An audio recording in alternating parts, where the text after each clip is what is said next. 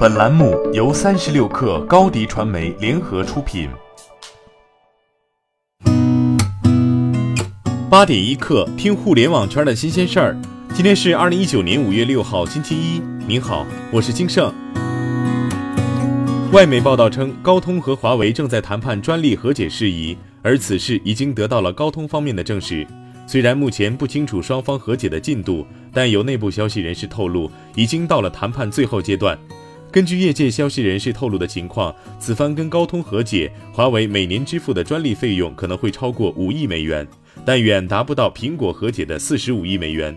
主要是华为在通信领域的专利非常的多，特别是五 G 技术上，这样华为可以和高通进行交叉专利授权，从而大大降低核心授权专利费用。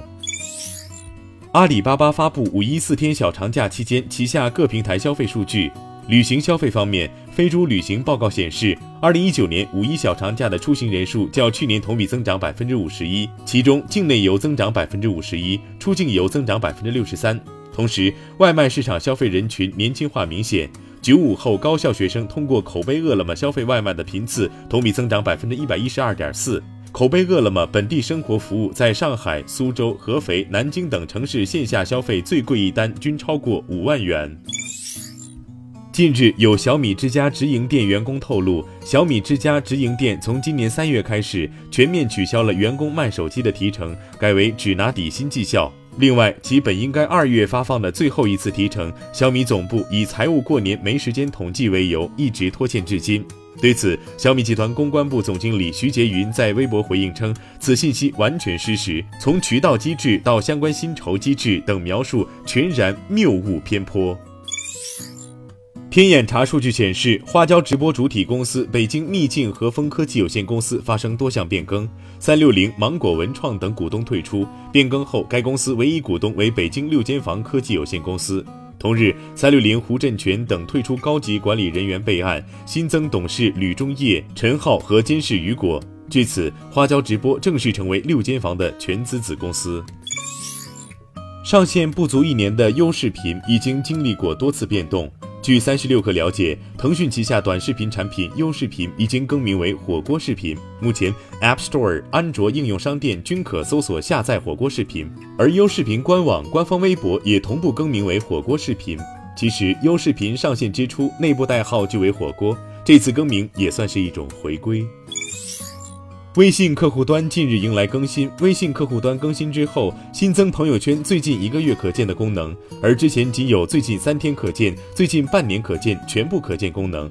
微信上一次更新朋友圈可见范围的功能是在两年之前，二零一七年二月，微信推出朋友圈最近半年可见的功能。一个月之后的二零一七年三月，微信推出朋友圈最近三天可见的功能。英国消费者权益组织 Which 对外宣称，苹果夸大了几款手机的电池续航时间。对此，苹果公司做出了回应，这跟测试方式有关。苹果称，通过硬件和软件的紧密协作，iPhone 可以智能管理电池，从而得出最长续航时间。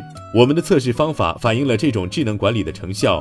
Which 还没有与我们分享他们的方法，所以我们不能将他们的结果与我们的进行比较。八点一刻，今日言论。对于近日珠海国资委已取代黄章成为魅族最大股东的消息，魅族创始人黄章在魅族论坛表示：“如果可以选择，我不想做大股东，太累。”新氧创始人金星昨天发内部信称，新氧完成了从一家非上市公司到上市公司的转变。金星强调，上市后将面对财务数据和业务进展的披露，这代表着透明，也一定会带来更多竞品的关注和分析。他表示，并不担心竞争，但希望大家能有心理准备，未来还有很多场硬仗要打。好，今天咱们就先聊到这儿。责编：彦东，我是金盛，八点一刻，咱们明天见。